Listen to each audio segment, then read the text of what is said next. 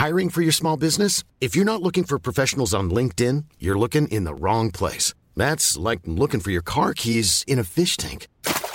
LinkedIn helps you hire professionals you can't find anywhere else, even those who aren't actively searching for a new job but might be open to the perfect role. In a given month, over 70% of LinkedIn users don't even visit other leading job sites. So start looking in the right place. With LinkedIn, you can hire professionals like a professional. Post your free job on linkedin.com slash people today.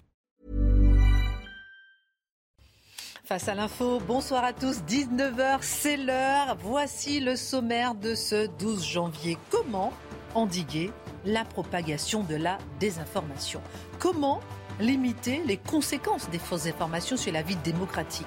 La France veut être un pays pionnier dans ces sujets et dans la régulation des grandes plateformes. Un rapport a été remis en ce sens à Emmanuel Macron hier. Comment analyser les solutions proposées Derrière les solutions, la liberté d'expression aura-t-elle encore un sens? L'édito de Mathieu Bobcoté. À l'heure où près de 800 000 passes sanitaires vont être désactivés, à l'heure où les non-vaccinés sont la cible du gouvernement, on se demandera si ceux qui refusent le pass sanitaire sont complotistes, ceux qui ne sont pas d'accord avec les mesures gouvernementales ou qui s'interrogent sur l'efficacité du vaccin sont-ils complotistes? Qu'est-ce que le complotisme? Second édito de Mathieu Bocotti. Mais à quoi joue la Russie dans le dossier avec l'Ukraine aux portes de l'Europe? Peut-elle envahir l'Europe?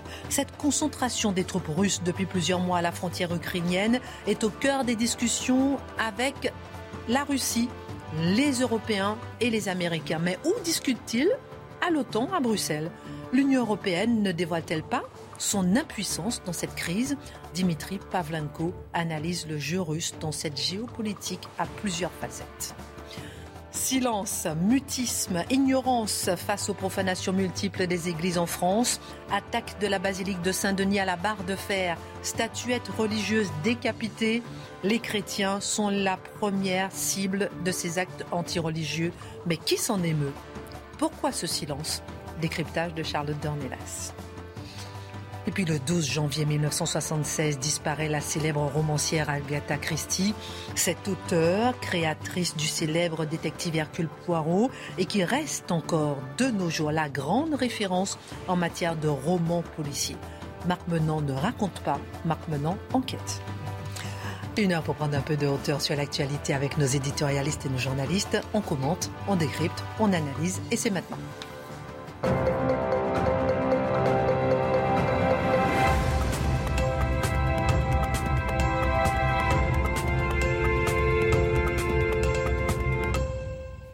Ravi de vous retrouver ce soir. Marc Monod est très dissipé. Oh. Dimitri vient enfin de sortir son sabilot. On a eu peur parce qu'on se disait qu'il est arrivé de justesse au moment du générique. Charlotte est en pleine forme et Mathieu aussi. C'est le bon élève, il n'y a rien à ajouter. Bravo. Internet a bousculé nos vies. Accès à un volume de connaissances inédits, mais également à un grand nombre de fausses informations. L'Élysée a reçu le rapport Brunner hier, c'est comme ça qu'on prononce? Oui, Brunner, Gérald Brunner. Commandé pour endiguer la propagation de cette désinformation. Notre démocratie est en jeu. En quoi ce rapport permet-il d'avancer concrètement sur les conséquences démocratiques de la désinformation sur Internet? Alors, le titre euh, du rapport, c'est euh, Les Lumières à l'ère numérique. Bon, on comprend donc c'est sur la désinformation euh, lié au monde d'Internet, lié aux réseaux sociaux, lié à ces nouveaux canaux d'information. Donc, ayons cela à l'esprit parce que la critique que j'en ferai portera sur la limite, justement, de cette vision de la désinf- désinformation ou des fake news. Mais avant tout, disons du bien du rapport de certains de ces diagnostics. Alors, Gérald Bronner, qui est le po- le porteur du rapport, un sociologue de grande qualité, un esprit brillant, un esprit subtil, un esprit rigoureux, qui prend au sérieux ces questions-là. Donc, il n'est pas, qui, je dirais, un certain sens de, appelons ça, il, comprend cet univers, il le comprend finement. Il y a un vocabulaire tout à si on lit le rapport, un vocabulaire tout à fait fin qui décrit le phénomène au-delà des grands discours idéologiques auxquels on peut être habitué quelquefois. Donc, premier élément. Deuxième élément euh, que je note avec euh, intérêt, il note un élément, qui, on pourrait appeler ça la désinformation étrangère. C'est-à-dire aujourd'hui, on parle beaucoup de la désinformation en tant que telle, mais on voit que c'est une arme de guerre aussi dans le monde qui est le nôtre. Les États utilisent la désinformation pour perturber, dit-on quelquefois, les processus électoraux dans d'autres pays. On sait qu'on accuse régulièrement la Russie de le faire. Il ne devrait pas être interdit de demander si les Américains le font aussi, soit dit en passant. J'ajoute une chose euh, qui me semble importante quand on parle de désinformation qui vient de la presse étrangère, en fait des, puissances étrangères, on pourrait se demander si quelquefois, par exemple, l'espèce de traitement privilégié accordé aux indigénistes dans les grands journaux américains quand vient le temps de parler de la France, est-ce que sur le mode du soft power, ce ne serait pas une forme de désinformation sur un autre registre? Je pose la question comme ça. Euh, nous invite, le rapport nous invite à développer notre esprit critique dans notre rapport justement euh, à la lecture des, journaux, enfin à la lecture plus à la réception de l'information, et il a tout à fait raison, il s'intéresse aux mécanismes psychosociaux, pour reprendre la formule, qui nous amène à décoder justement l'information aujourd'hui je dirais que les, lecteurs, les citoyens, les individus non de gauche ont développé probablement depuis longtemps cet esprit critique s'ils fréquentent minimalement le service public. Hein. On a tous, quand on regarde ou quand on lit certains des journaux consacrés, la les différentes formes de la Pravda officielle, on lit, on a un, on, a un décodeur dans l'esprit chaque fois lorsqu'on voit, oui, voilà ce qu'ils veulent nous dire, ah, voilà ce qu'ils veulent nous cacher, et ainsi de suite. Mais quoi qu'il en soit, l'esprit critique est une, absolument essentiel à la vertu démocratique. Autre formule, alors là, ça va sembler un peu codé, mais je le note. Et la critique commence ici. On plaide pour la restauration d'un espace épistémique commun. Traduction, il n'y a qu'une seule réalité, il n'y a qu'un seul monde. Alors, on est c'est cette formule, on peut être en désaccord sur les opinions, mais on ne peut pas être en désaccord sur les faits et sur la réalité. Et là, il dit, finalement la condition pour la démocratie, pour qu'on s'entende, c'est que les gens ne pensent pas en silo, qu'ils ne soient pas enfermés chacun dans leur petite catégorie, qu'on ait une espèce de monde commun qui est en désaccord sur lui on pourrait dire que certaines part d'esprit critique apparaît dès maintenant, c'est que le monde commun n'est plus défini de manière partagée aujourd'hui, hélas. C'est-à-dire que déjà, en tant que telle, la réalité n'est jamais une réalité brute. C'est-à-dire elle est filtrée par des interprétations, elle apparaît devant nous à travers des concepts. Quelquefois, on va dire, bon, dans la presse de gauche, on va dire montée fulgurante de l'extrême droite. Dans la presse conservatrice, on va dire euh, remontée légitime de la question identitaire. on voit donc les mêmes phénomènes sont codés différemment, sont conceptualisés différemment. Donc, il y a quelque chose de... Le, réel se présente à nous, donc le réel existe, mais il se dévoile toujours à travers plusieurs interprétations. Donc ça, il faut avoir ça à l'esprit. Aurions-nous une communauté épistémique commune, il y aurait néanmoins une pluralité de points de vue sur la réalité. Et là, je me permets de citer le rapport qui donne un objectif. Il s'agit de limiter la propagation des contenus qui nuisent à la vie démocratique, dissuader les comportements malveillants, sanctionner les pratiques illicites, améliorer la prévention des risques et renforcer la vigilance des utilisateurs. Je fais deux observations simplement. Le concept de nuisance à la vie démocratique est très vague. Hein. il se pourrait, quant à moi, je le dis, que certains, certains journalistes, certains éditorialistes, à force de multiplier les bobards sans même s'en rendre compte, ou peut-être s'en rendent-ils compte, eh nuisent à la vie démocratique. Je ne les transformerai pas en problème politique pour autant. Euh, celui de comportement malveillant aussi. Alors franchement, il y aurait beaucoup à dire sur la notion de comportement malveillant. Bon, tout ça pour dire que la réflexion porte sur les réseaux sociaux. C'est une réflexion importante parce que à travers eux aujourd'hui, sur Internet, notre rapport au monde se construit à travers eux. Mais est-ce qu'on doit se concentrer exclusivement sur les réseaux sociaux pour comprendre la désinformation et les infox, hein, les fake news? C'est à ce moment qu'un point d'interrogation apparaît. La vision des réseaux sociaux au cœur du rapport n'est-elle pas exagérément négative? D'ailleurs, la désinformation et les fake news ne sont pas exclusives aux réseaux sociaux, eh ben comme vous le disiez. Alors, il y a deux éléments là-dedans. C'est-à-dire, la vision est assez critique. On reconnaît qu'ils ont une portée démocratique, hein, les réseaux sociaux. Mais on sent que c'est l'inquiétude qui domine, c'est le point d'interrogation qui domine. Ou même le point d'interrogation critique. Alors, on peut dire deux choses nous sommes tous conscients, je crois, des limites des réseaux sociaux aujourd'hui. On voit tous l'esprit de meute qui les anime quelquefois, la volonté d'exécuter, l'espèce de, charge passionnelle, le prix de l'anonymat, hein, chacun derrière son clavier. Moi, je sais pas, moi, Gargamel 1, 2, 3 qui envoie un truc, je vais t'assassiner. bon, euh, c'est des trucs comme ça, ou euh, sale connard, euh, je vais te trancher la baie, bon, et ainsi de suite. On, ça fait partie de la vie sur les réseaux sociaux. On s'est tous habitués, en fait, à cet univers mental un peu fou. Il faut reconnaître qu'effectivement, ça intoxique nos sociétés quelquefois, ça les rend exagérément stressés.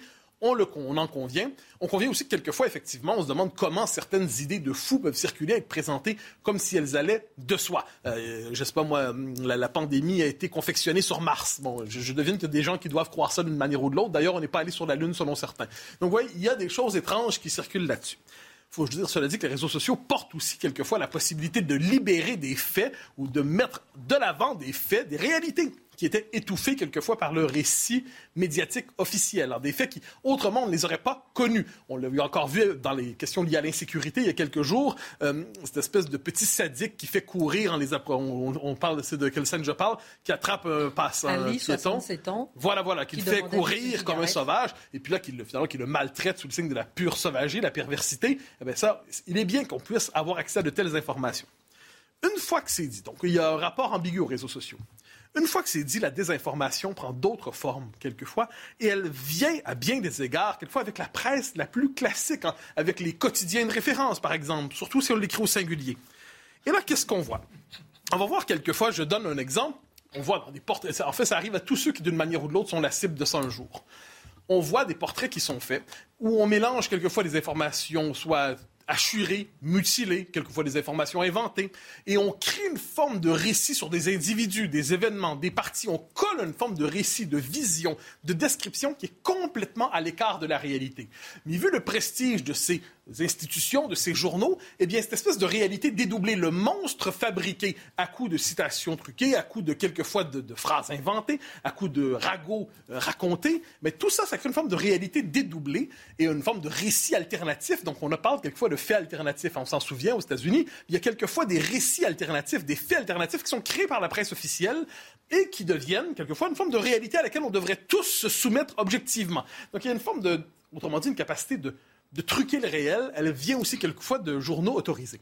Je donne un autre exemple où quelquefois la désinformation est objective, c'est-à-dire que j'entends qu'on relève du trucage du réel. On se souvient l'ancêtre de Quotidien, vous savez, euh, l'émission un peu étrange qui fait la morale à tout le monde. Euh, il y avait le, comment ça déjà? Pas le petit, oui, le petit journal de Yann Barthès. Je raconte un événement qui m'avait beaucoup marqué. Marine Le Pen était venue au Québec, je crois, en 2015. Elle fait une grande, une grande émission d'une trentaine de minutes.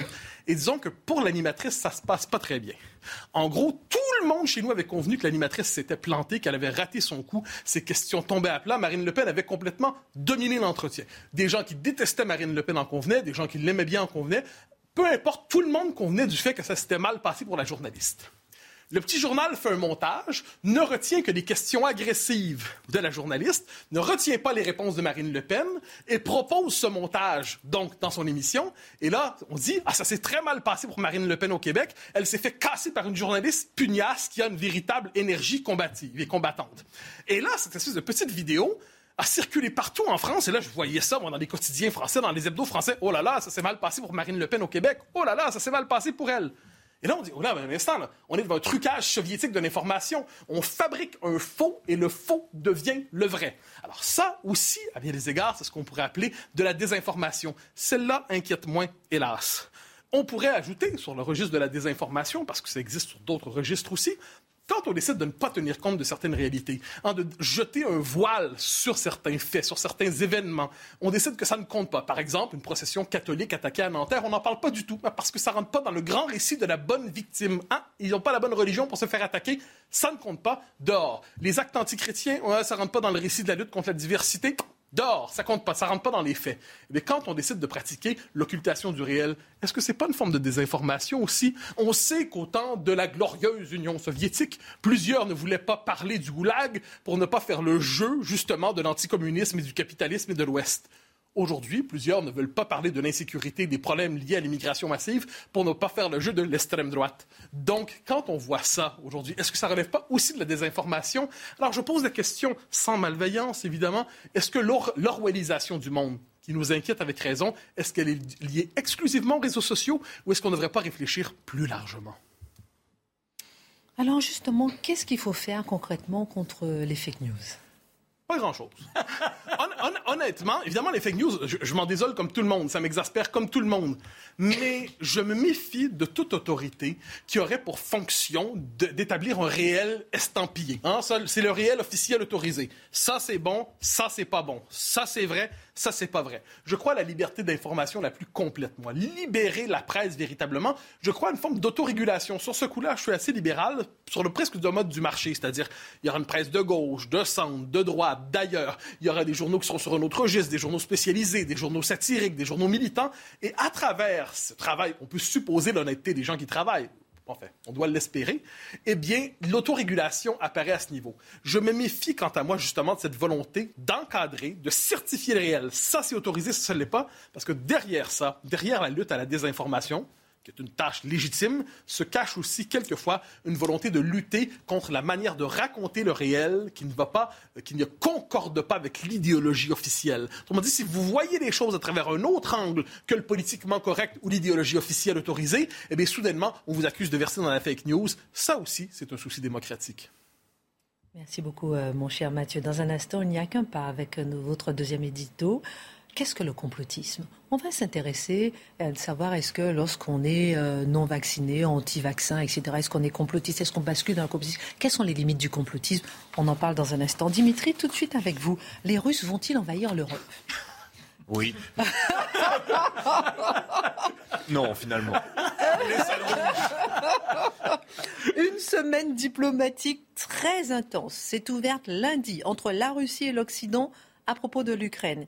Il y a eu lundi un sommet à Genève. Aujourd'hui, ça se passe à Bruxelles, au siège de l'OTAN, et ça va se poursuivre demain mm. à l'OSCE. Le point de départ, c'est cette concentration de troupes russes aux portes de l'Ukraine avec cette question que prépare Moscou? Les Russes envisagent-ils d'envahir leurs voisins? Le mot est bien choisi, envahir.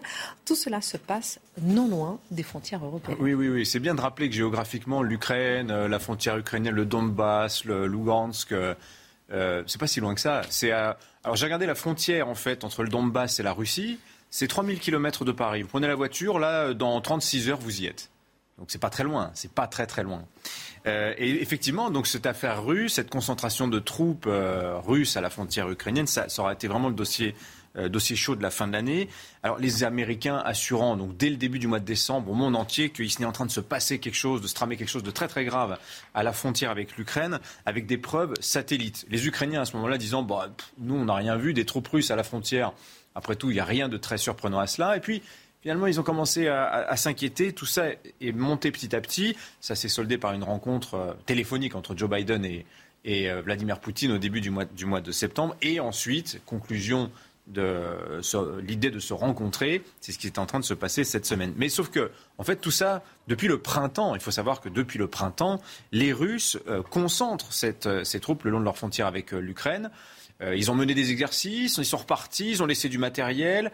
Et le niveau de sensibilité des Européens, des Occidentaux, d'accoutumance, si vous voulez, à cette présence russe s'élevant petit à petit, jusqu'à ce que vraiment, à la fin de l'année, on commence vraiment à se poser des questions les Russes répondant systématiquement, après tout, on est sur notre territoire, de quoi vous vous mêlez? On est bien libre euh, de faire ce que l'on veut. Bon, sachant qu'il y a quand même une zone de guerre plus ou moins déclarée euh, dans le Donbass, à Lugansk, euh, pas loin, on est quand même en droit de se poser des questions. Voilà. Alors, sachant que de l'autre côté, en Ukraine, bah, on regarde ces fameux, cette fameuse concentration de troupes russes avec plutôt inquiétude, puisque rappelez-vous quand même qu'en 2014, il y a huit ans, ils ont connu quand même l'expérience de l'amputation à vif, les Ukrainiens. Il y a eu d'abord la Crimée.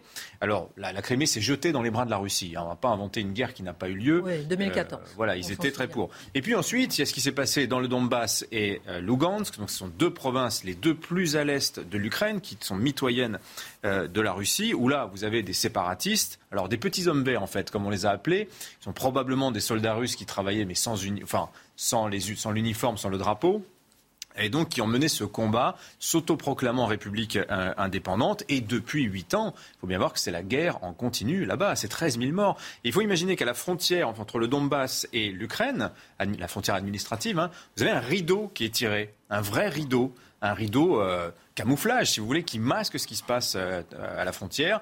Vous avez un accord de cessez-le-feu, mais cet accord est violé une centaine de fois par jour. Plusieurs centaines de fois par jour. Voilà. Et ce conflit dans l'est du pays, si vous voulez, ça, ça a vraiment cristallisé quelque chose en Ukraine. C'est-à-dire qu'il faut bien imaginer que c'est un pays qui traditionnellement est vraiment, il y a un vrai clivage est-ouest avec des russophones plutôt concentrés dans l'est du pays, qui sont plutôt pro. Euh, euh, pro-Russie et une partie dans l'Est, on n'en parle pas tout à fait la même langue et on est plutôt pro-occidental. Eh bien, ce conflit en 2014 a vraiment cristallisé une sorte d'identité nationale. Et c'est ce qui se passe, en fait, c'est ce qui se vérifie quand en 2019 a, lieu lieu l'élection présidentielle en Ukraine et qui est élu Volodymyr Zelensky. C'est un ancien comédien qui avait incarné à l'écran un président qui euh, luttait contre la corruption. Et eh ben voilà, de, la fiction à la réalité, ça s'est produit. Il a été élu. Alors, mais avec un discours qui était intéressant. Euh, discours optimiste de résolution d'abord du conflit avec, euh, avec la Russie. Et ça démarre plutôt pas mal d'ailleurs. Il y a un coup de fil avec Vladimir Poutine, il y a même un échange de prisonniers. On est en 2019 là. Et puis petit à petit, il va être fragilisé. On ne sait pas trop à quel moment ça bascule, mais euh, il va se radicaliser Volodymyr Zelensky et commencer à dire bon, finalement, ce serait bien qu'on entre dans l'OTAN, qu'on intègre l'Union européenne aussi pour notre sécurité. Alors là, vous imaginez bien que chez les Russes, c'est la, ligne rouge qui est, transgressée. Et c'est à partir de là qu'en réalité, ça, va vraiment se tordre. Sauf que Zelensky va venir à Bruxelles, il va rencontrer l'OTAN, il va vouloir voir Vladimir, euh, Joe Biden en début 2021.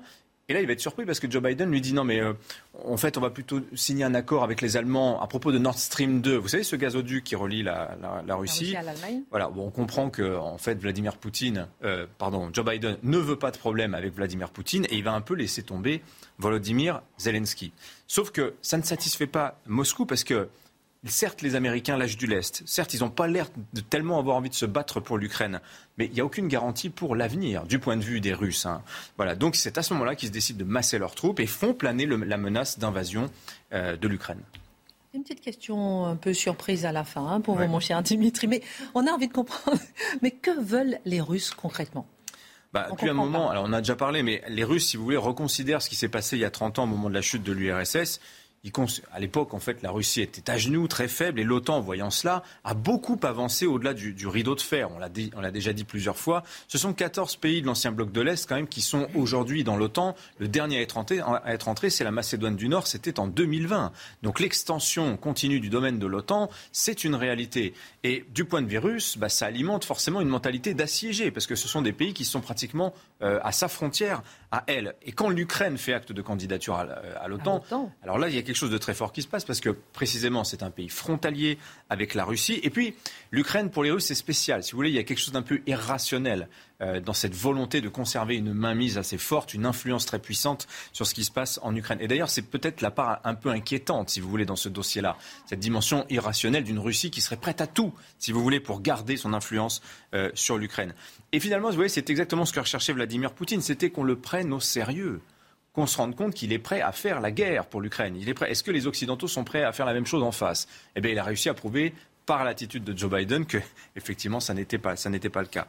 Qu'est-ce qu'il veut concrètement? On peut dire c'est la formule, vous savez, on lit un peu partout, la finlandisation de l'Ukraine, c'est-à-dire on la neutralise. Elle est ni euh, comment dire dans le giron russe immédiat, mais elle n'est pas non plus dans l'OTAN. Il faut qu'elle reste neutre. Et si vous voulez, c'est un peu le, euh, la fatalité géographique dans cette affaire-là. Quand vous êtes l'Ukraine, que vous êtes le voisin de la Russie, vous, êtes forcément limité dans vos ambitions existentielles. Il y a quelque chose de, comme ça du destin euh, dans ce dossier-là.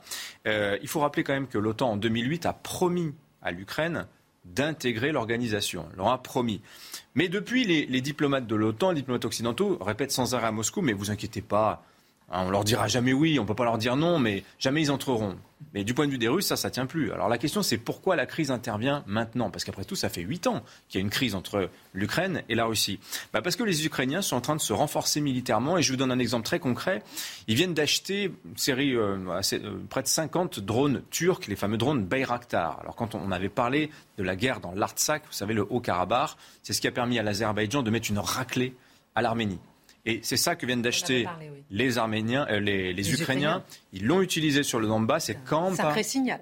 Eh oui, sacré signal. Et les Occidentaux aident aujourd'hui les Ukrainiens à monter en gamme militairement. Donc ce que, ce que disent les Russes, c'est que à trop tarder à agir, il arrive un moment où il n'y aura plus d'emprise sur la Russie, sur, euh, sur l'Ukraine, où l'avantage, la supériorité militaire écrasante de la Russie est en train de se réduire, ce qui explique peut-être le calendrier.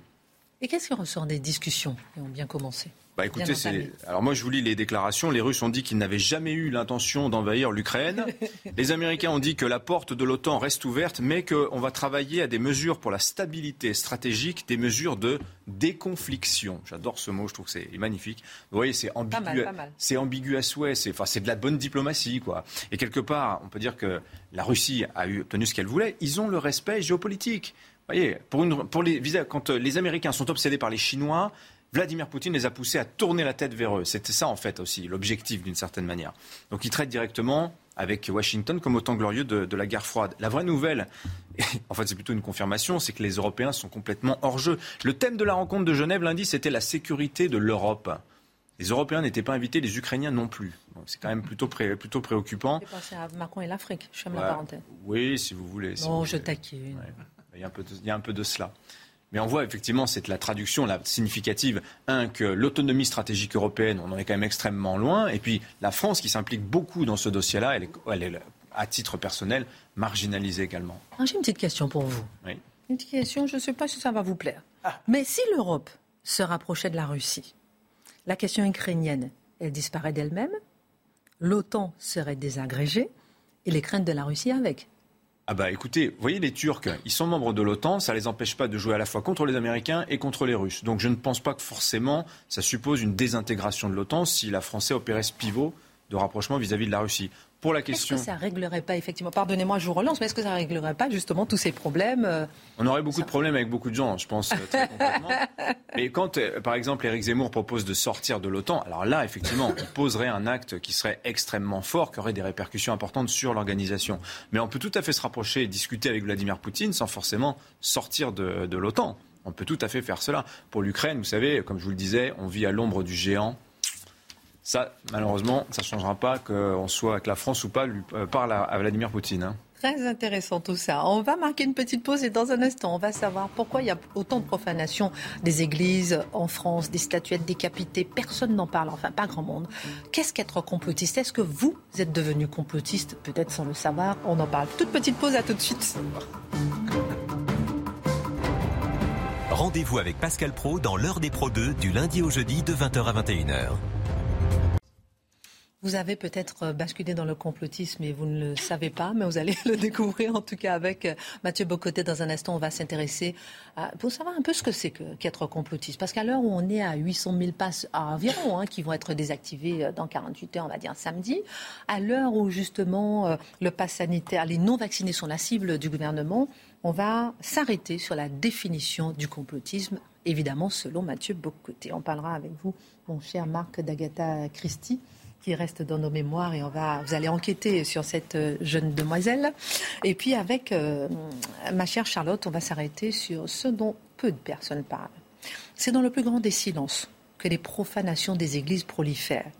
Statuettes décapitées, vitraux cassés, la basilique de Saint-Denis attaquée à la barre de fer, tabernacle profané, mais quasiment personne n'en parle. Les chrétiens sont la première cible de ces actes antireligieux. Pourquoi, Charlotte, faut-il analyser ces attaques et ce mutisme. Bah, D'abord, il faut commencer en effet par voir, là, euh, euh, on a décidé d'en parler euh, ce soir parce que depuis le 1er janvier, il y a une sorte d'épidémie de, de alors de dégradation, de vandalisation et parfois de profanation, voire même de sacrilège. On va faire la différence entre ces termes-là. Mais voilà, depuis euh, le 1er janvier, il y a huit églises et c'est probablement pas exhaustif parce qu'il faut aller en effet chercher dans la, presse, euh, euh, en général, dans la presse locale qui, qui rapporte les faits et ensuite les compiler. Alors là, les réseaux sociaux nous aident beaucoup et tout ce qui est appelé la fachosphère, on pense au site en l'occurrence F de Souche, que je cite, parce qu'ils font ressortir des informations. Ils sont souvent très attaqués. C'est une revue de presse. D'ailleurs, c'est intéressant parce que c'est une revue de presse qui trie l'information. Ils se focalisent uniquement sur certains sujets, mais ça vient euh, euh, d'autres sites d'information plus généraux. Donc ça nous montre que trier l'information, ça donne un prisme à l'information elle-même. Alors on le constate sur ce site-là, on pourrait le constater probablement sur d'autres. En attendant, ils ont beaucoup euh, milité sur les réseaux sociaux sur cette question-là. Et en effet, on voit il y a huit églises euh, qui ont été, euh, qui ont été vandalisées ou profanées de différentes manières. Alors vous l'avez dit, il y a les vols avec effraie. Voilà, vous voyez la liste ici. Il y a des vols avec effraction, donc des gens euh, qui rentrent dans les églises, qui volent parfois les troncs. Alors, il y a une des églises dans laquelle le tronc a été euh, euh, séparé du mur à la disqueuse hein, dans l'église. Donc, on, non mais c'est complètement dingue. Après, il y a des, gens qui rentrent, qui vont aller briser les statues. Il y a en effet des statues dans les crèches, notamment, qui ont été décapitées. Il y a des photos complètement dingues. On voit la Sainte Vierge ou le petit Jésus dans la crèche décapité avec les têtes à côté. Et il y a évidemment des des gens qui euh, fracturent le tabernacle. Le tabernacle, c'est une sorte de petit placard, on va dire, qui en général au fond de l'église, il y a une lumière rouge qui est allumée à côté quand il y a euh, les hosties qui sont consacrées à l'intérieur.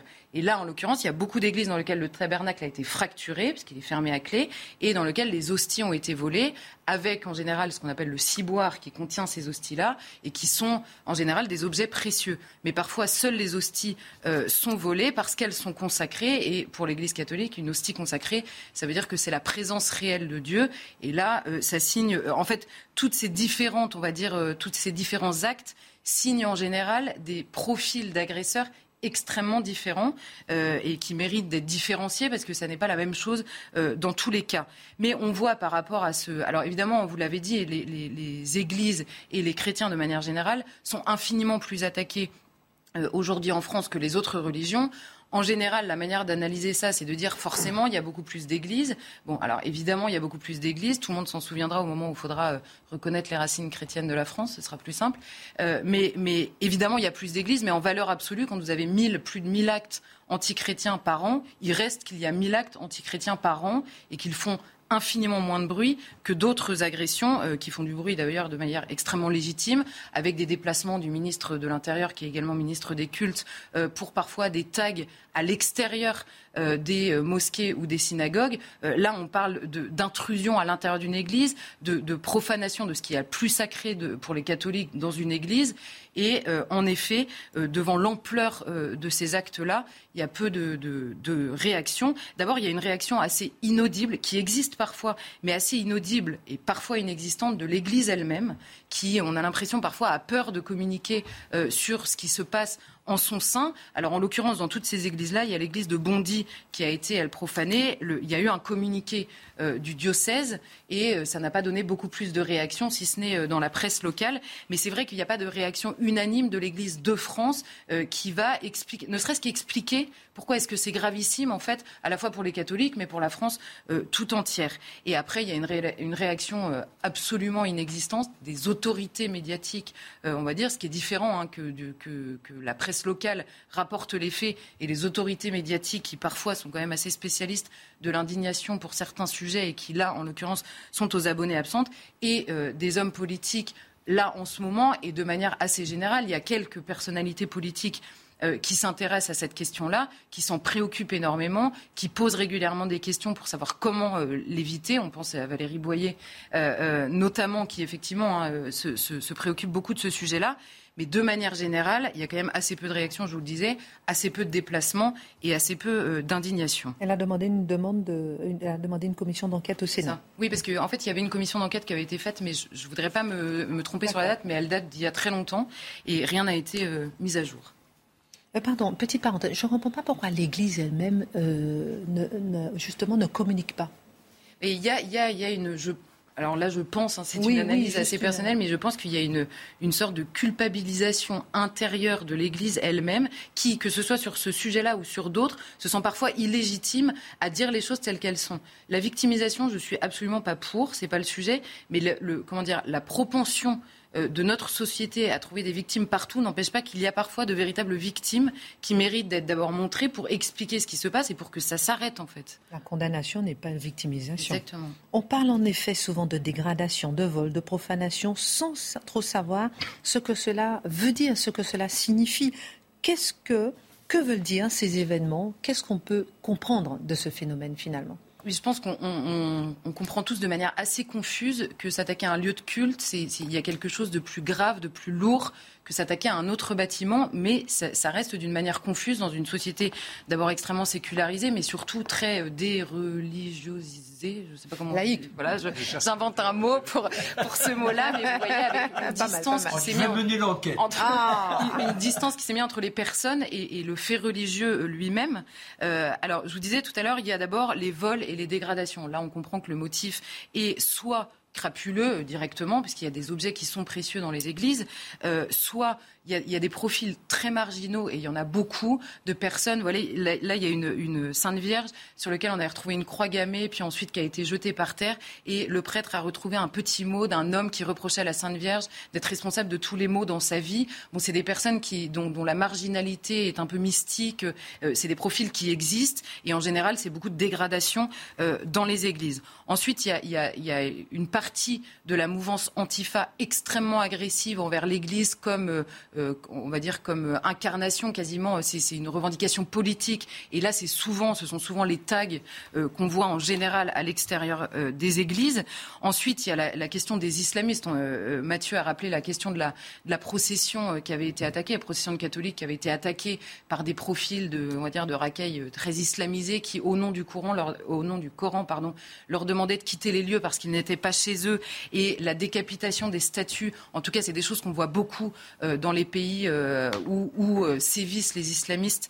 Euh, donc ça peut laisser penser à ça. En fait, il y, a, assez peu d'enquêtes sur ces. Donc c'est pour ça que je reste prudente, mais j'examine toutes les, tous les agresseurs qui peuvent être faits. Alors je suis tombée sur un reportage qui avait fait la Croix en 2018 dans, à, à Bondy et à Trappes, parce qu'il y a une des églises là qui est à Bondy.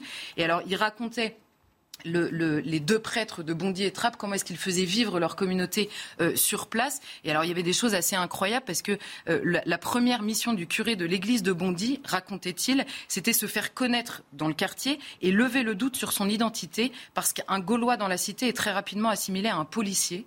Il racontait par exemple qu'il faisait attention quand il mettait son téléphone dans sa veste de bien le mettre du côté où il n'y a pas de caméra pour que les gens pensent pas qu'il soit en train de le filmer on sent que c'est quand même assez hostile, évidemment dans des zones où les chrétiens sont minoritaires. Alors ça les empêche pas.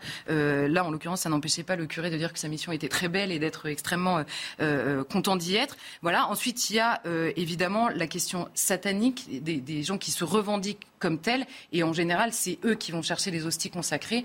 Parce que pour dire une messe noire, ce qu'on appelle une messe noire, c'est-à-dire une messe satanique, il faut une hostie consacrée, puisque les catholiques et les sataniques ont cela en commun de croire à l'existence du diable et de Dieu. Donc ils savent qu'une hostie consacrée n'est pas la même chose qu'une hostie à un morceau de pain, euh, simplement. Donc voilà les différents profils qu'on peut imaginer. Et l'Église fait une différence que le droit ne fait pas, c'est-à-dire que le Code pénal ne reconnaît que la profanation des sépultures.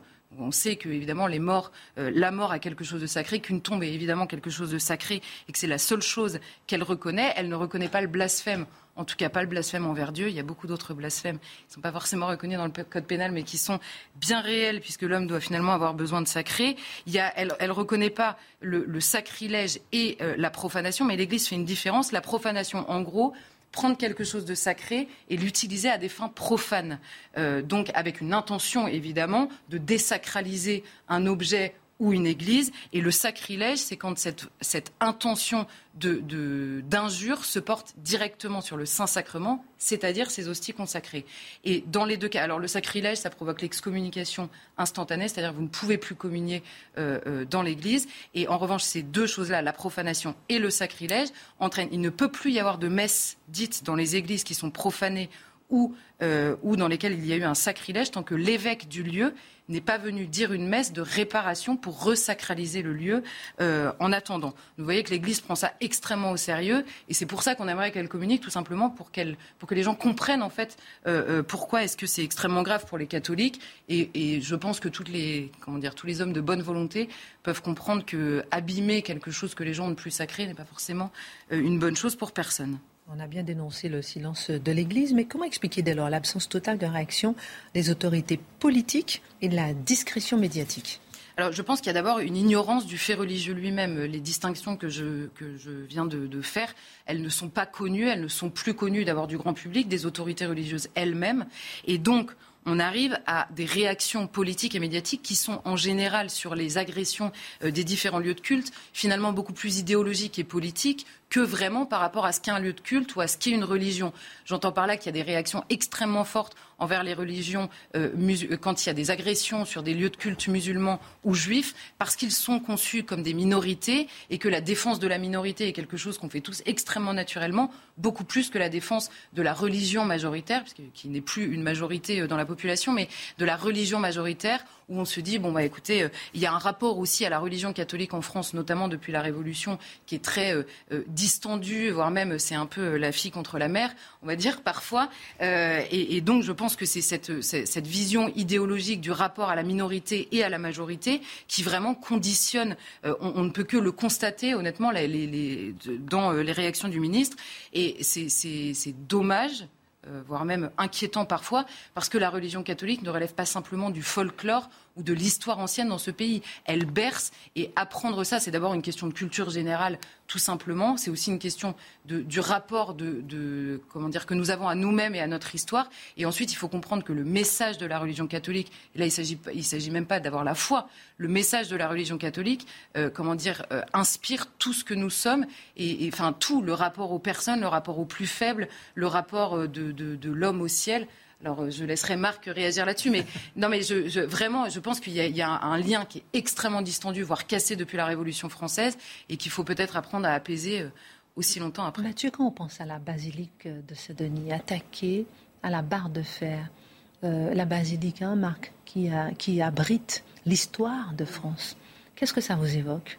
C'est une agression contre le noyau le plus intime de l'identité française, c'est-à-dire à, un certain niveau de historique, à une certaine hauteur historique, je dirais pas qu'il y a une confusion, mais il y a un croisement naturel entre l'identité française et le catholicisme. Donc je ne les mets pas dans un seul bloc, mais à certains, il y a une forme de, de copénétration. Et quand on décide de s'en prendre à la basilique Saint-Denis, mais pas seulement, c'est une volonté d'heurter, je crois, la France dans ce qu'elle a de plus intime, de l'humilier. Et c'est ainsi qu'on peut comprendre de tels gestes. Bon, Marc.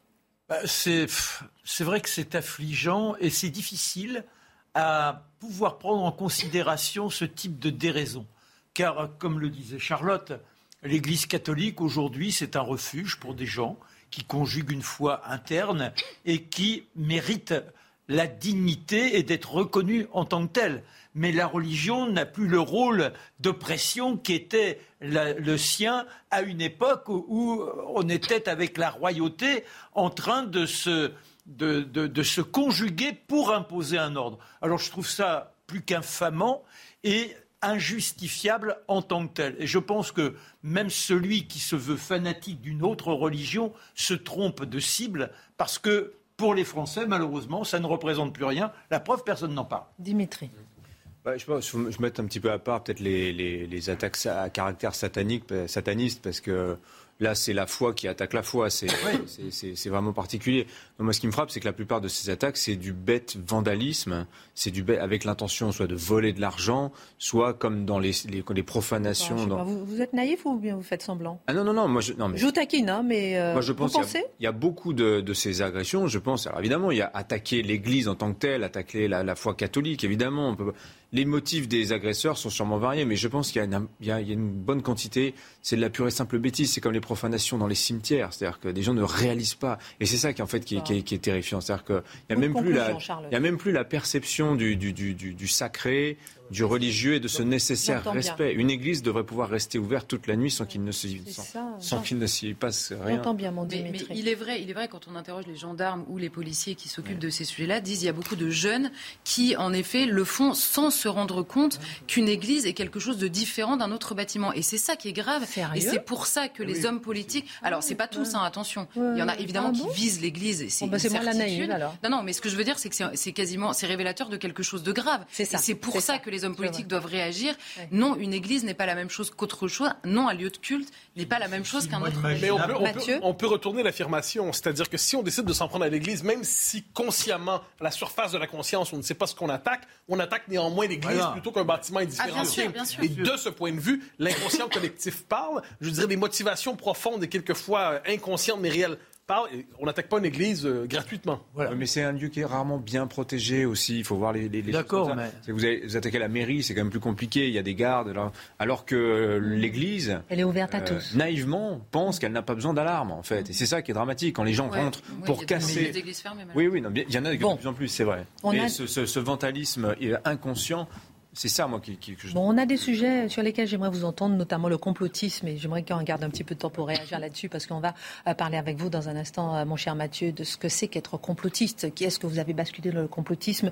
Est-ce qu'un jour on ne l'est pas, et finalement, avec une déclaration du gouvernement, finalement, on se retrouve complotiste ou plus du tout complotiste? Ça dépend, ça varie tellement vite à l'heure où les non-vaccinés sont la cible du gouvernement et d'Emmanuel Macron. On en parle dans un instant. Juste avant notre page histoire, avec euh, mon cher Marc, avec Agatha Christie, puisque le 12 janvier 1976 disparaissait la célèbre romancière Agatha Christie, auteure de et créatrice du célèbre détective Hercule Poirot. Vous n'allez pas nous raconter, vous menez l'enquête.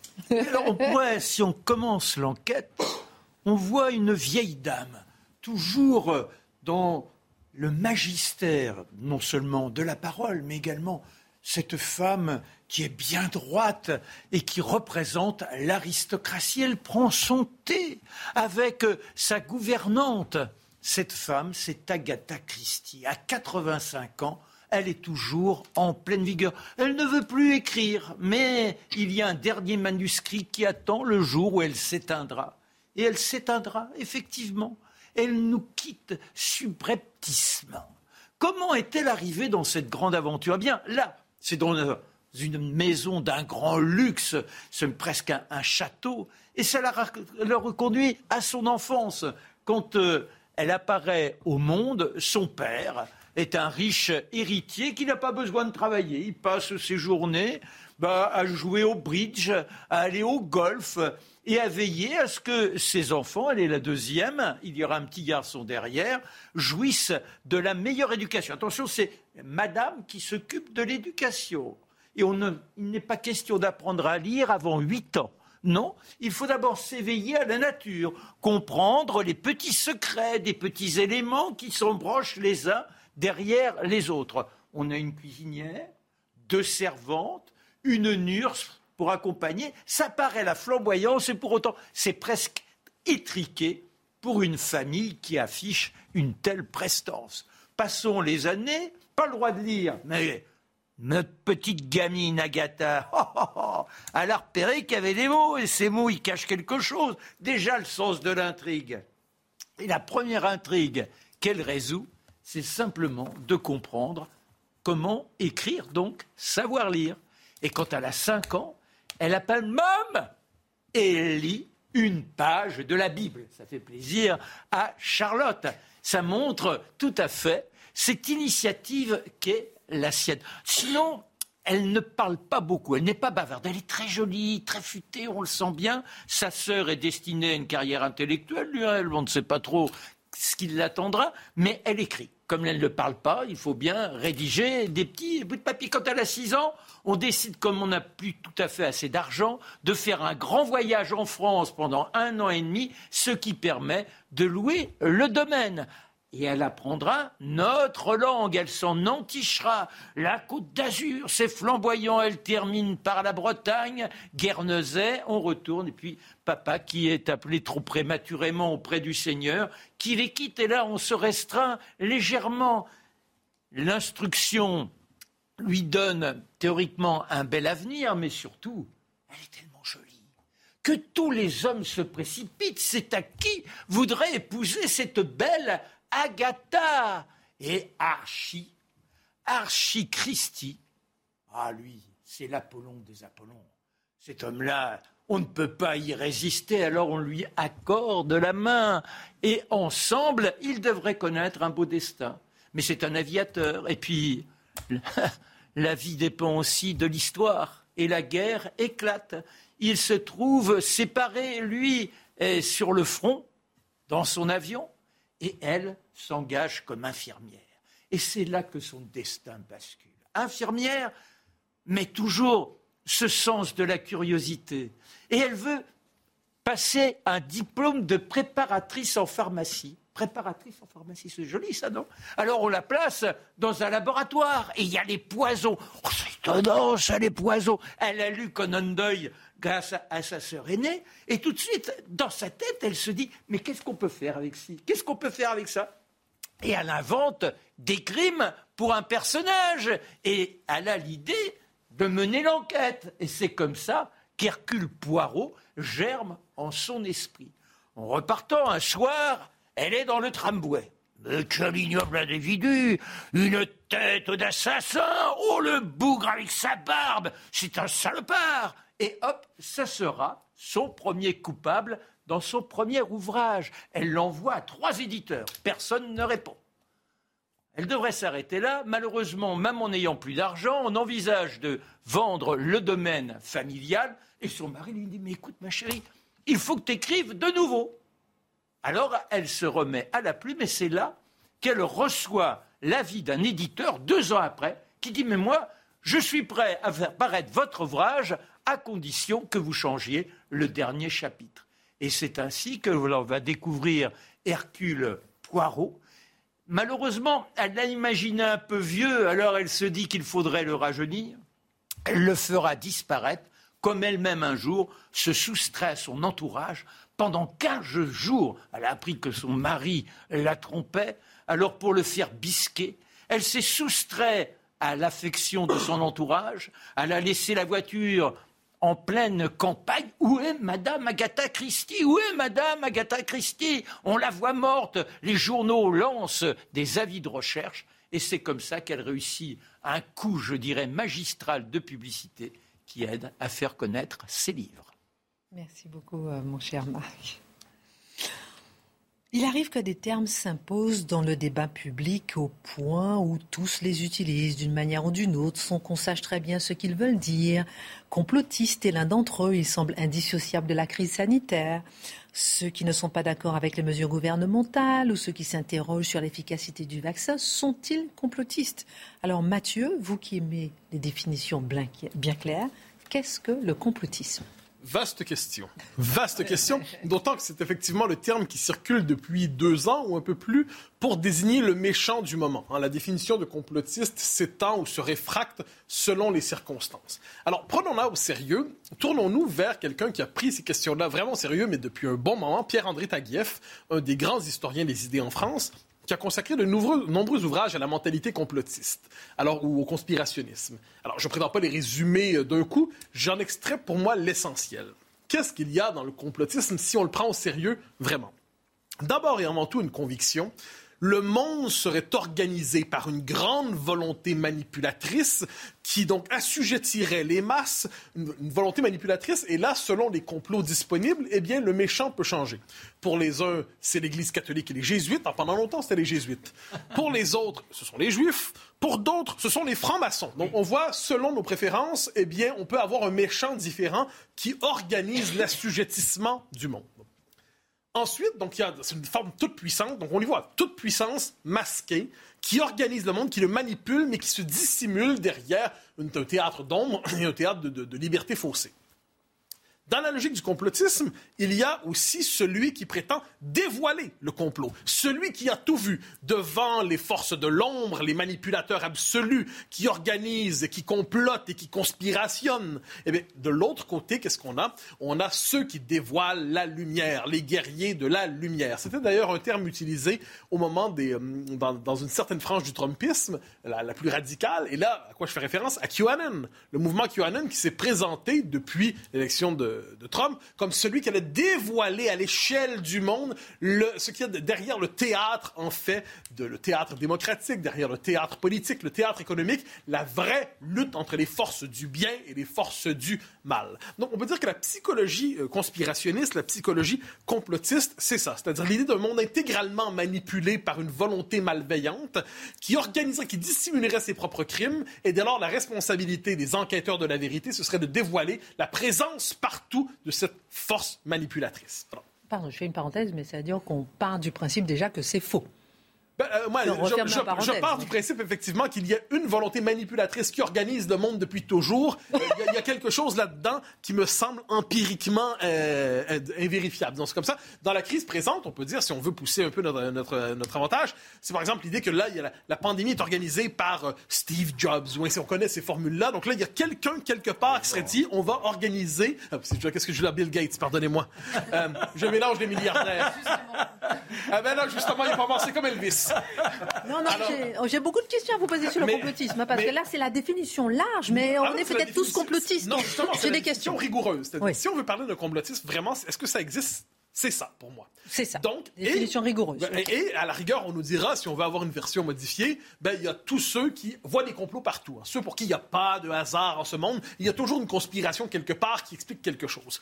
Et ça, appelons ça une version dégradée du complotisme. Donc, si on veut avoir une définition rigoureuse, utile, utilisable surtout pour analyser les phénomènes sociaux, on peut avoir ça. On, ajoutera que ça répond à des besoins. C'est-à-dire que pour bien les gens qui n'ont pas une connaissance subtile, fine, documentée tout ça, et puis la plupart des gens ont d'autres choses à faire que penser à l'ordre du monde tous les jours, eh bien, il y a une forme de désir de cohérence et de sens dans cette idée que finalement, ils, qui sont ils exactement, organisent ça depuis toujours et contre nous. Donc ça, c'est la mentalité conspirationniste. On veut la prendre au sérieux. Ensuite, le problème, c'est que ce terme est utilisé pour décrire bien d'autre chose. Oui, c'est ça, justement. Alors, il n'y a pas de complot? Est-ce que vous mettez pas un petit peu la tête euh, sous le sable? Ah ben La tête voilà, le sable le, problème est suivant, c'est que l'histoire est peuplée de complots qui certains ont échoué et d'autres ont réussi. Ah. Des complots, il y en a évidemment. J'en nomme quelques-uns. Eh ben, L'assassinat de Kennedy. En- Encore aujourd'hui, on se demande. hein, il y a la, la thèse généralement euh, admise et contestée tout à la fois. Lee Harvey Oswald, ou est-ce que c'était pas autre chose? Et là, on sait qu'il y a toute une industrie du complot sur Kennedy. Il y en a d'autres aussi. Euh, L'opération Résurrection, hein, au moment de la, la- prise du pouvoir par, en 58, par le- il y avait une volonté d'une partie des forces armées en 58, des gaullistes, pour hein, faire un coup d'État si nécessaire, un putsch nécessaire. Ça n'a pas été nécessaire d'aller jusque-là. Mais il y avait des militaires qui étaient dans cette logique-là. Donc, on pourrait ça, c'est un complot inabouti ou incomplet, mais ça fait partie de l'histoire. On pourrait en nommer d'autres. Les mouvements d'ultra-droite dont on parle souvent, qui complotent pour faire tel, tel, tel attentat, c'est la logique du complot. Et les islamistes, le 11 septembre, et ensuite le Bataclan, c'était pas un complot réussi, encore une fois, une opération dissimulée, une opération politique dissimulée au regard de tous, et on frappe ensuite. Donc voilà tout autant de complots qui ont existé. Donc dire le complotisme, qui est une forme de psychologie ça, ça décrivait ce que je disais tantôt, ça vient le- la critiquer, parce qu'effectivement, c'est un simplisme aberrant, ça vient pas invalider le fait qu'il y a des complots qui meublent l'histoire. Ensuite, l'utilisation abusive du terme complotiste, j'en donne quelques exemples. On va nous dire, puis je parle de gens qui sont étrangers à la mentalité complotiste, mais qui quelquefois se font coller cette étiquette. C'est ça. On arrive dans la COVID, par exemple. Plusieurs s'inquiètent aujourd'hui, on le dit, de l'établissement d'une forme de modèle chinois à travers la COVID, c'est-à-dire d'une mesure pragmatique sanitaire à l'autre. Finalement, on se dirige vers un modèle chinois sur le modèle du contrôle social, du, euh, euh, euh, je, perds le, terme. le crédit social et ainsi de suite. Donc un modèle à la chinoise. Et là, on voit tout de suite la réponse, souvent, de, appelons d'un certain parti médiatique qui dit Oh là là, voyez encore un complot, voyez un complot. Non, un instant. L'idée est la suivante. D'un geste pragmatique à l'autre, pas mal intentionné, hein, c'est-à-dire qu'on suppose que le gouvernement en telle action, telle action, telle action, telle action, et puis c'est pas sur le mode de la planification générale d'un assujettissement des masses sur une décennie. Non, c'est simplement qu'une série de mesures, mais qui portent par elles-mêmes des effets qui ont des conséquences, qui construisent peu à peu, sans qu'on ne s'en rende compte, un modèle à la chinoise, qui construisent peu à peu, sans qu'on ne s'en rende compte, qui réorientent les principes fondamentaux de nos sociétés, quand on s'inquiète de cela, autrement dit, des conséquences de certains gestes, certains vont dire, oui, mais c'est pas notre intention. Certes, c'est bien les intentions, mais c'est pas tous les intentions. Si vous posez les bases sans arrêt d'une société nouvelle, vous avez beau pas vouloir construire une société nouvelle, vous réorientez notre modèle de société, et là, c'est la question du modèle chinois, se font traiter de complotistes beaucoup trop souvent, ceux qui s'inquiètent justement des- de l'inflexion, de la perte des libertés dans la COVID. Je peux vous interrompre et vous poser une question directe Allez-y. qui va peut-être vous gêner. Est-ce que les non-vaccinés sont complotistes?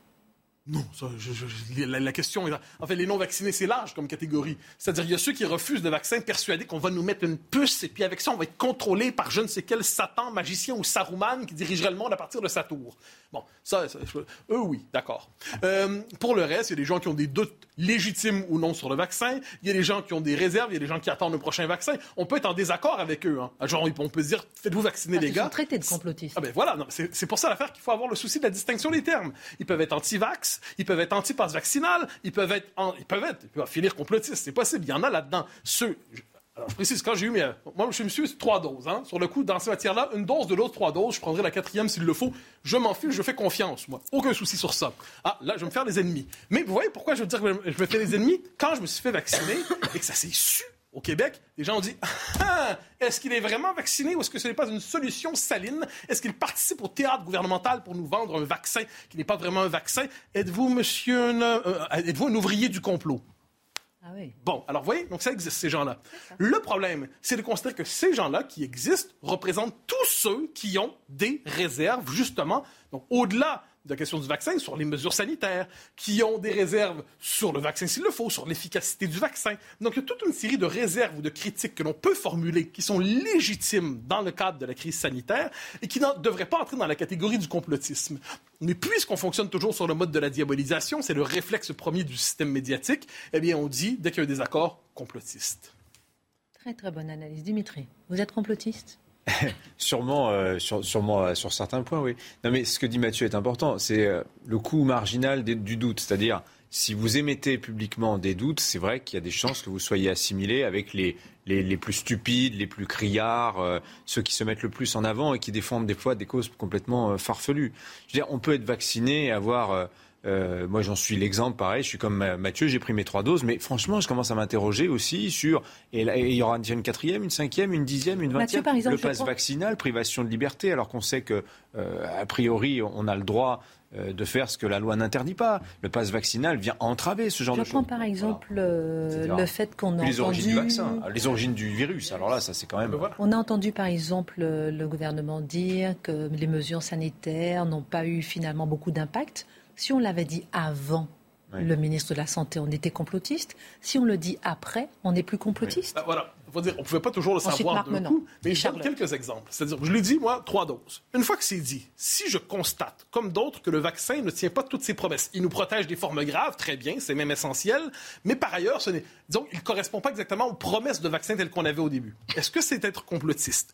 Dans le même esprit, si je m'inquiète, par exemple, de la, justement des, des accros aux libertés qui se multiplient, où je me dis, est-ce que c'est, c'est une bonne idée d'avoir une citoyenneté où la liberté sera accordée seulement à ceux qui prendront leur dose Est-ce que c'est du complotisme? Alors, je pense qu'on doit dégager, surtout à deux ans après la crise, le début de la crise, on doit dégager un espace pour la délibération démocratique, pour la réflexion démocratique, pour qu'il soit permis, sans verser dans la folie, de critiquer toute une série de mesures qui relèvent de la gestion de la crise. Soit en passant, le débat sur les origines du virus, on l'a évoqué, c'est pas sans intérêt non plus. Donc tout ça devrait être possible sans porter la sale étiquette au front de complotiste. Il reste 20 secondes, je vous laisse peut-être 10 secondes pour la moralité. Je suis complotiste depuis le début, puisque depuis le début, j'ai contesté effectivement les gestes barrières, vous venez de rapporter, etc.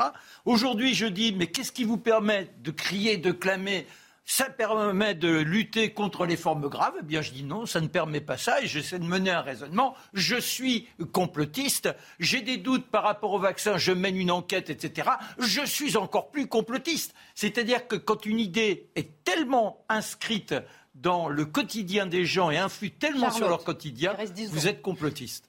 Très bonne remarque. Charlotte. Mais par rapport, c'est surtout le rapport des journalistes à l'accusation de complotiste. En fait, il y a parfois, il faut que nous, journalistes, acceptions que parfois certaines questions qui nous gênent par rapport au discours ambiant méritent qu'on y réponde. Je ne sais pas. Parce qu'il y a beaucoup de complotistes dans l'histoire qui ont eu raison. Hein. 10 secondes, on a terminé. Justement, je pense que c'est une forme de, jugement des politiques et des médiatiques, c'est-à-dire le dire effectivement, on ne peut pas tout savoir à l'avance, c'est une pandémie, ça nous échappe, évitons tout simplement de stigmatiser ceux qui quelquefois posent des questions un peu trop tôt ou un peu trop tard. Merci à tous euh, pour cette émission. Excellente suite de programme. Tout de suite, Pascal Pro et ses invités. À demain. Tout de suite, Pascal Pro et ses invités dans l'heure des pros 2. Even when we're on a budget, we still deserve nice things. Quince is a place to scoop up stunning high-end goods for 50 to 80% less than similar brands. They have buttery soft cashmere sweaters starting at $50, luxurious Italian leather bags, and so much more. Plus, Quince only works with factories that use safe, ethical, and responsible manufacturing. Get the high-end goods you'll love without the high price tag with Quince. Go to quince.com/style for free shipping and 365-day returns.